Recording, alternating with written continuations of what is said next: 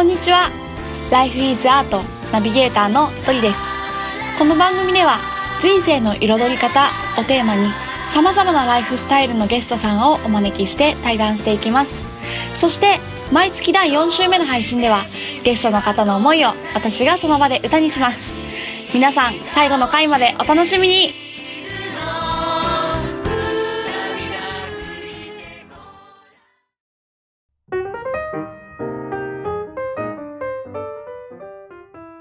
で今夢の発信基地っていう夢っていうお話がちょっとね、あの出てきたんですけど、はい。2つ目の職業、はい。っていうですねはいはい。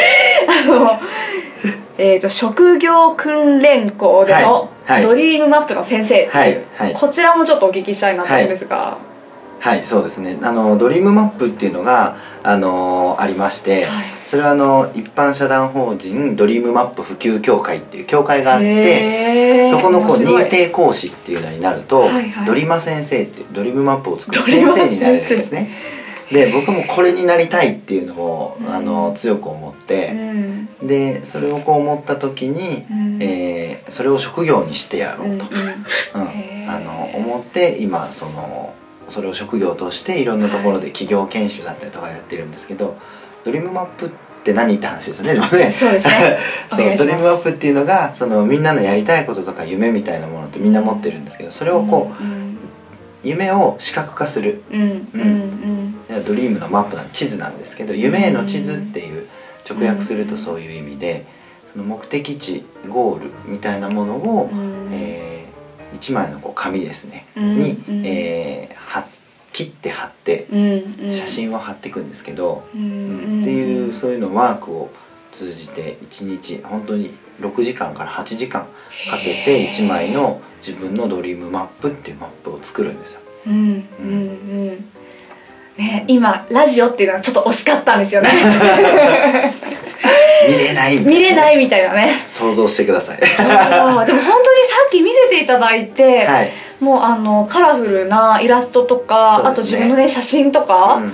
を切って貼って、うん。すごくなんていうのかなデザインが、はい。それぞれのデザインがそこに現れてるような、は自分だけのそうですね。ね地図が出来上がってて、はい。僕も初めて作った時っていうのは当然あるんですけど、あはいはいはい。その初めて作った時に僕ドリマ先生になったのもまだ1年ちょっとしか経ってないんですよ。へー。1年半も経ってないぐらいなんですけどそれ何かっていうとやっぱ初めて作った時に自分の夢が形になっていくのをすごく感じたんですね自分自身が作りながら、いつも頭の中でモヤモヤと思ってたこととか、うん。それをこうこんなことしたいとか自分の目標みたいな信念とかによく書くじゃないですか、うん。今年こそこれやるぞとか、うんあの欲しいものリストを書いてみるとか。ですね。よくよく見ると全部文字なんですよ。うんうんうん。でその文字で書いたものをそれの写真を貼っていくっていう作業なんですけど、それをやったことによってそれを毎日家に貼ってあるわけです。自分の部屋に。に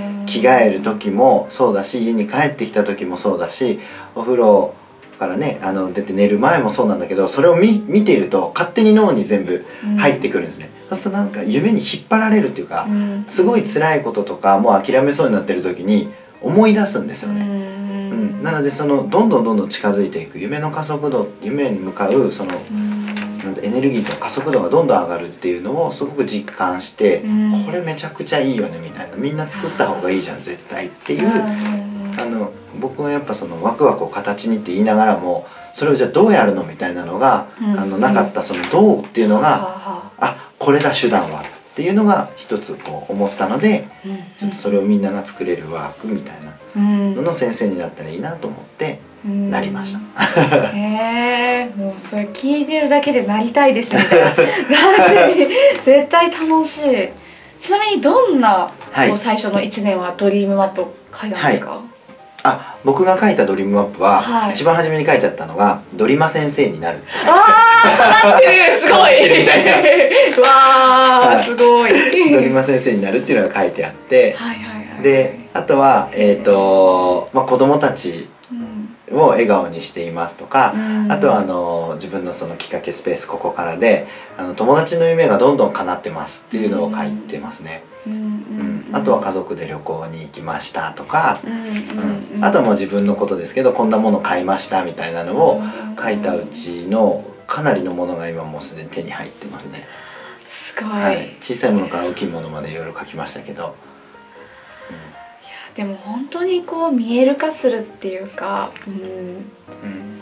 なんて言うんだろう、うん、なんかビジョンを描いたら、うんもう叶ったも同然ってすごい最近はうんうんうん。思うというか、結局人がなんか途中でできなくなっちゃうのって道筋が分からなくなっうんてしまううん。だけであって、うん。道筋さえ分かれば、うん。道筋っていうかこうイメージさえ湧いてれば、うんうんうんうんそうあとはやるだけだから。っそう。てあとはやるだけなんですよ。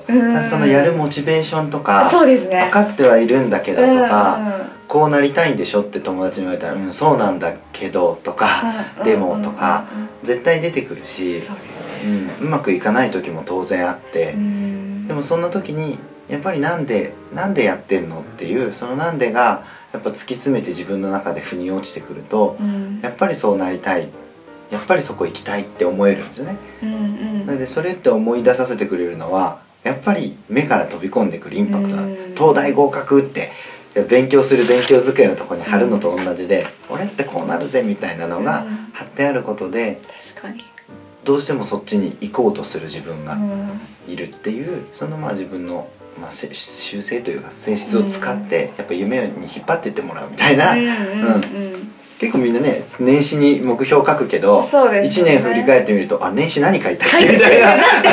後から手帳見てあ俺これ言ってたみたいな。毎来年こそは。みたいなね。そうそうそうねそれをこうもうもうずっと貼っときゃいいやんっていうそれだけなことですけどね。いやでも貼りたくなるようなさっきのね地図を見させていただくと、うん。本当にこれなら貼っておいてすごくなんかやる気が出るなってはい。思うようなものだったので、はいい、やぜひライフイズアート主催ドリームマップ作りをねはあってプロデューサーが言ってますけど。ぜひねできたらいいですよね。ひはい。はい。でそんな研修もされつつあとさらにもう一回夢つながりですけど、夢の種っていうパーソナリティもされてるっていうことで、幅広いですいやいね、やいや本当にもう夢の種も、まあ、全部ご縁なんですけどね、うん。何かしらのご縁があって、はい。その僕みんななんかいろんな人を紹介してくれるんですね、うん。僕つなぎ人って言ってるんでいろんな人をつなぎたいんですけど、うん。すごいいろんな人が僕にいろんな人つないでくれてつながれ人になってる本当にありがたいことに いろんな人を紹介してくれるんですよ。でその紹介してくれた人の中に、そのある男の子が僕のところに来て「スギちゃんにぜひ紹介したい人がいる」と。言ってあの2人の。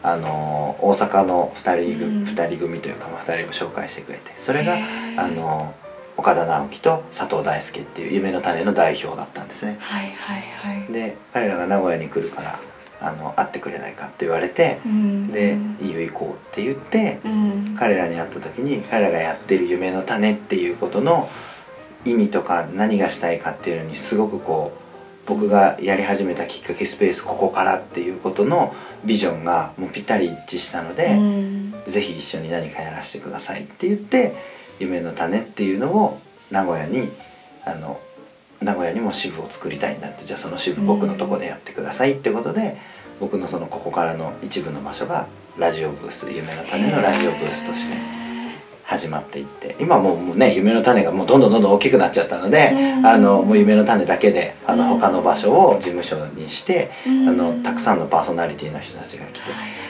そこで収録をするような形にはなりましたけど初めはもうそんなこじんまりとみたいな感じで始まっていったので僕の事務所のそのススペースの一角でできたんですよね。うんうんうん。そんな感じで。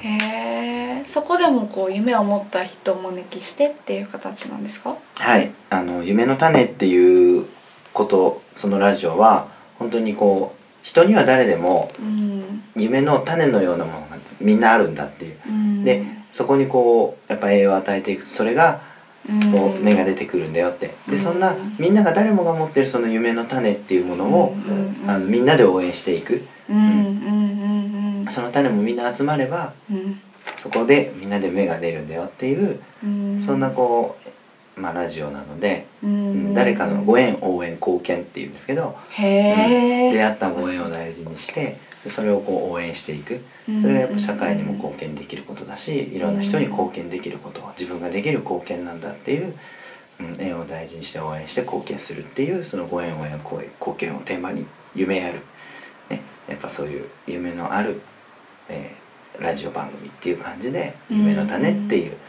番組をやってます。うーん。はい。えーすごくワクワクする。はい、さっきその種の話を少し打ち合わせの時にしてたのを今はい。思い出して、すごくシェアしたいなって思ったんですけど、はい。種をまくと皆さん 何が最初に出ると思いますか？すごくドヤ顔で言ってたんですけど 私は「目」だと思ったんですけど、答えはねですね。「ね」なんです 何ぬねのですね。何ぬねの方ではい。へーってそうですよね。なんか僕もやっぱそれこうすごくこう感じるというか。もう種まいたら早く芽が出て実がなって早く食べたいみたいな感じになるんですけど あ食べ物でも花でも何でもそうなんですけどすぐこうなんか完成っていうかゴールをすごく見,、見たいんですけど、うん。でそこに至るのってそんな簡単じゃなくて、うん。でやっぱりその一番初めに出るのは根なんだよっていうのをうん。こう知った時に、まあそうそうだよなみたいな。うんうんうん。だから何にも変化がないように一見見えるんだけどでも土の中ではすっごい頑張って根がどんどんどんどん下にこう張っていってうん。その根が深ければ深いほどうん。横にね広ければ広いほどその後芽が出て花が咲いた時に飛ばされないものになるっていう、うんあのことなのでうん。だから本当にどんだけその根を深く広く張ることができたのかっていうのが僕はやっぱ大事だなとうん。思うんですよね。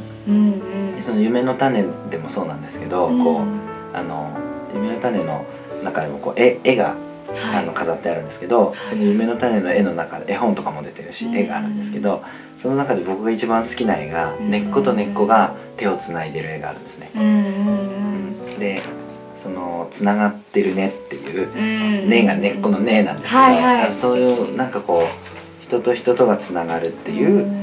えっとことなんですけど僕そういう場所が作りたいなって思うんですよね。その、うん。そういう土壌でい畑でいたいというか、うんいろんな人が種をまいてい。ていろんな人という種があって、いでそれがね、いきなり花咲かすわけじゃなくて一生懸命根が張る時期があって、うん。そんな根がずっとみんなうん。しっかりとそれぞれがつながってる。うん。根っこの中でつながってる。そしたら台風が来ても大きな風が来ても飛ばされないみたいな。だからそういうなんか集団でありたいなみたいなのがあって、僕がまあ理想にしているのはそういうことですかね。